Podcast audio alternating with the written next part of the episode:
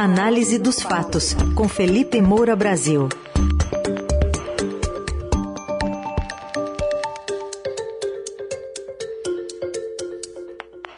Hoje em destaque, um assassinato do guarda municipal e tesoureiro do PT de Foz do Iguaçu, Marcelo Arruda, filiado então ao PT, e que foi até candidato a vice-prefeito lá em 2020, por um apoiador do presidente Bolsonaro, que foi baleado e está em estado grave, o agente penitenciário federal, o Jorge José Guaranho.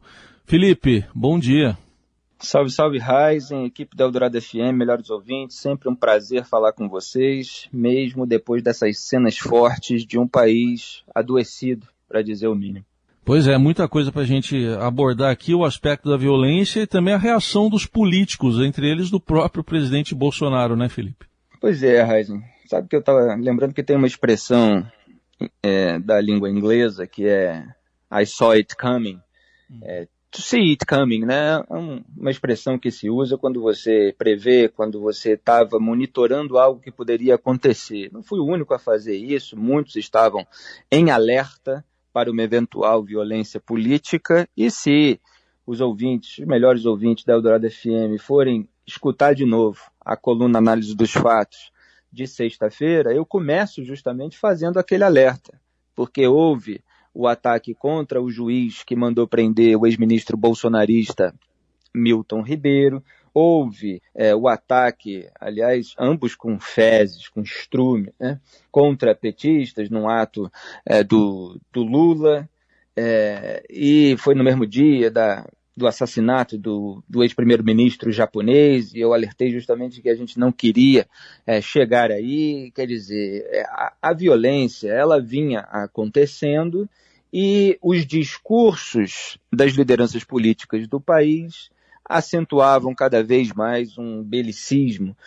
É, e, e na tarde de sexta-feira, inclusive comentando um trecho de um discurso do Jair Bolsonaro no YouTube, eu estava falando é, das expressões que ele usa. Para além de luta do bem contra o mal, que é um maniqueísmo também sobre o qual já escrevi bastante, estava falando em morrer pela pátria, no enfrentamento de agressões internas, quando estava falando ali é, é, para militares, mas é sempre no mesmo tom que ele usa para falar é, de questões políticas. É, então ele tem um discurso populista que, por definição, estabelece uma fronteira que divide a sociedade em dois campos antagônicos, e ele acrescenta esse ingrediente militar, bélico, que acaba convocando um lado para a guerra contra o outro.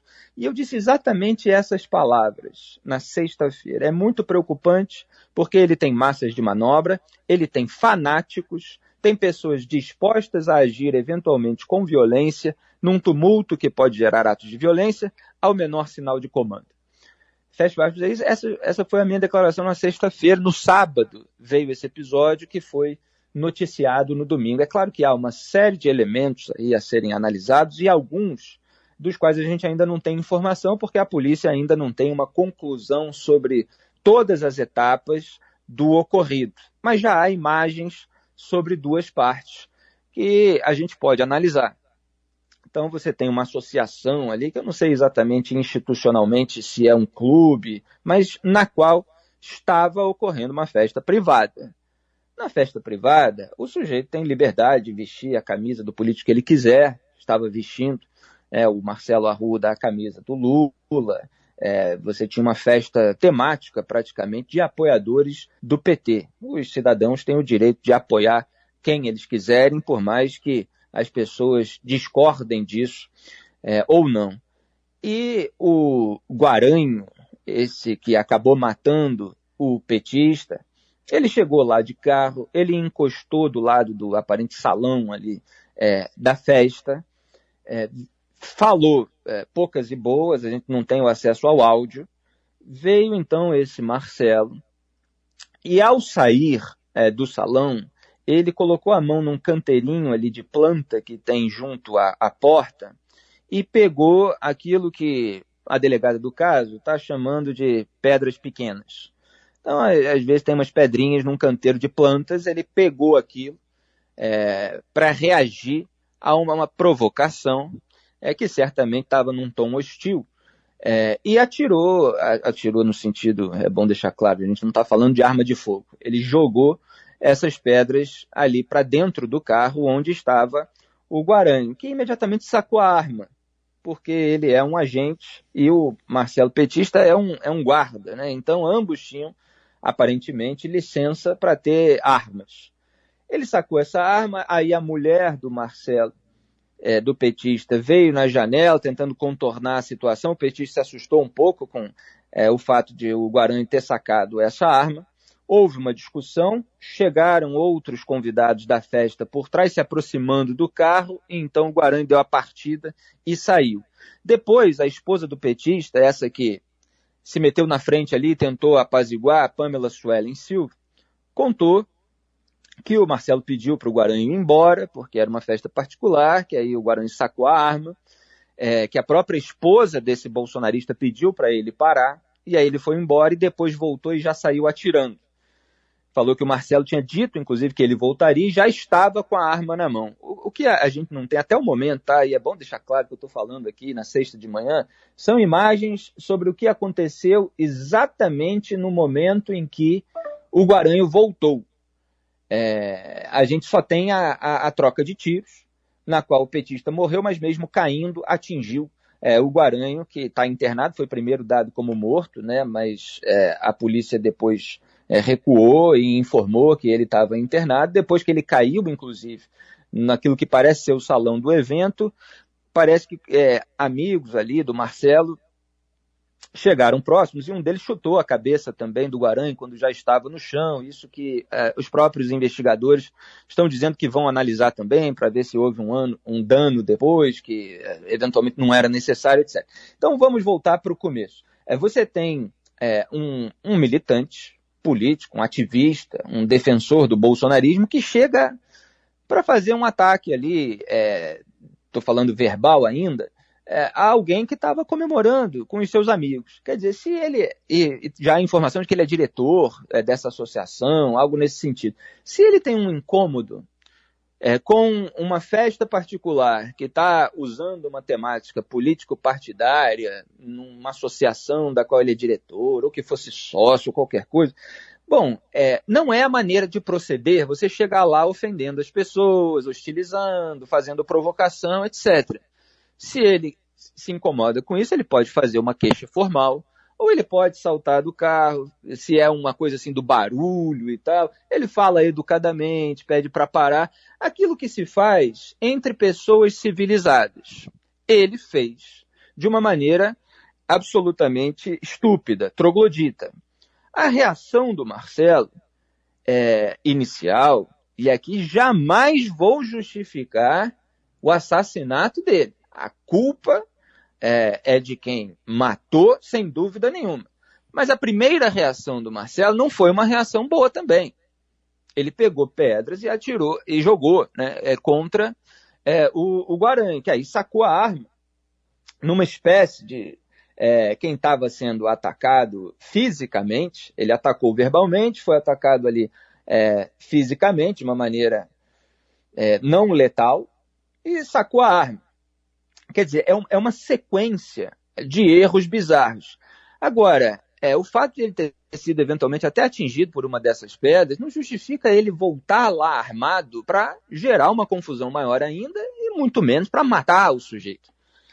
E aí vai Jair Bolsonaro no Twitter e tenta associar ali os adversários, em vez de lamentar o episódio, de condenar é, o ato de violência e de ficar aí tentando serenar amenizar os ânimos, em tentando colocar panos quentes na situação. Olha, eu falo tudo isso com muita liberdade, porque todos os episódios, inclusive, que Jair Bolsonaro citou, eu comentei sobre todos. Inclusive a própria facada sofrida pelo Bolsonaro e antes, porque sempre atuei para tentar evitar que o clima ficasse assim e isso acontecesse. Em 2018, por exemplo, era muito comum se chamar o Jair Bolsonaro de nazista. As pessoas, quando querem é, hostilizar as outras, elas é, vão perdendo o, senso dos conceitos. E o nazismo é a imposição da morte a um povo inteiro. Quer dizer, não é nem sequer uma influência. Você tem níveis de crueldade que são diferentes e o nazismo sempre está no topo. sempre está no topo, botando famílias inteiras na câmara de gás, fazendo é, as pessoas que ainda vão morrer carregar os cadáveres das pessoas que já foram asfixiadas para vala, para depois entrar lá e ser asfixiado também. Então eu falava que aquilo poderia gerar um ato de violência, que aquilo era é perigoso se tratar assim, se ficar hostilizando as pessoas, e ele sofreu uma facada em 2018. Só que agora é a vítima petista. Agora é, o assassino está do outro lado. E é preciso que se reconheça que você tem uma escalada da violência política e que essa violência vem sendo legitimada. E o bolsonarista, ele tem um Twitter em que ele compartilha um, é, todas as é, declarações é, de políticos bolsonaristas, ele compartilha a claque bolsonarista, os propagandistas é, do, do regime, é, e ele tem até uma foto com Eduardo Bolsonaro, que é, traz uma situação um tanto curiosa, porque os bolsonaristas eles sempre exploraram associações fotográficas. Né? Então acontece alguma coisa, aí tem foto lá de fulano é, com Beltrano que está ligado em algum é, escândalo, e aí eles vão e exploram isso sempre. E tem lá uma foto do Eduardo Bolsonaro. Não vou dizer que o Eduardo Bolsonaro é responsável pelo assassinato, porque não sou. É, é, não tem essa inconsequência, essa irresponsabilidade. Mas agora as pessoas estão notando que você tinha alguém ali influenciado pelo bolsonarismo, que compartilhou no último tweet ali é, uma postagem do Sérgio Camargo, por exemplo, dizendo que não podemos permitir que bandidos travestidos de políticos retornem ao poder no Brasil. A responsabilidade é de cada um de nós.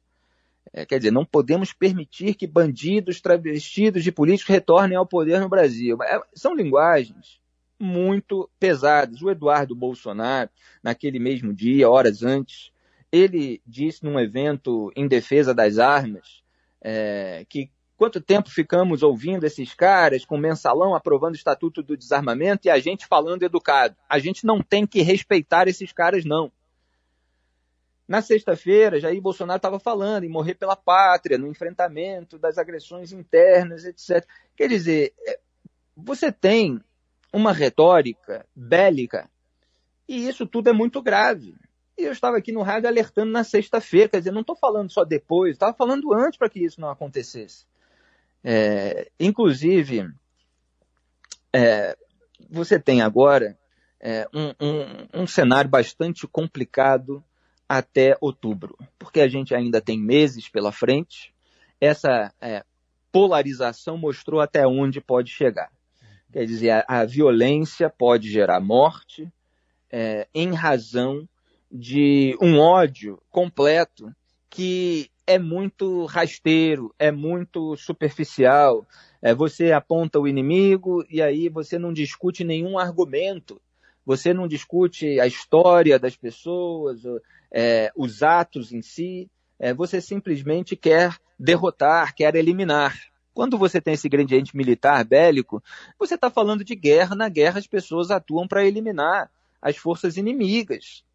E, e essa rivalidade gerou é, esse tipo de divisão entre dois campos antagônicos que estão em guerra, porque isso faz parte, inclusive, da natureza populista, da estratégia discursiva. Você cria uma guerra em nome da qual é, certas barbaridades são toleradas, são legitimadas, porque nós estamos em guerra. Quantas mensagens eu não recebo desses ativistas? Dizendo, mas Felipe, você tem que entender que nós estamos em guerra. Nós não estamos em guerra é, de um grupo é, político contra o outro, na qual é preciso eliminar é, os seus integrantes. Isso não é verdade. É, um, é muito triste que a gente tenha come, que começar uma semana para dizer que, lamentavelmente, aconteceu tudo aquilo para o que a gente alertava é, e querendo, obviamente, que não acontecesse. É, é, há uma estupidez é, imensa, um ato bárbaro, um assassinato é, cometido por um fanático bolsonarista. Não dá para ele ser associado ao que aconteceu antes. Aconteceu sim, houve muito pano da esquerda. O Lula, no sábado, inclusive, passou pano ali para o maninho do PT, que quase matou um empresário disse que ficou preso por me defender, não ficou preso porque ele feriu a vítima e quase matou. Ele empurrou contra um caminhão em movimento.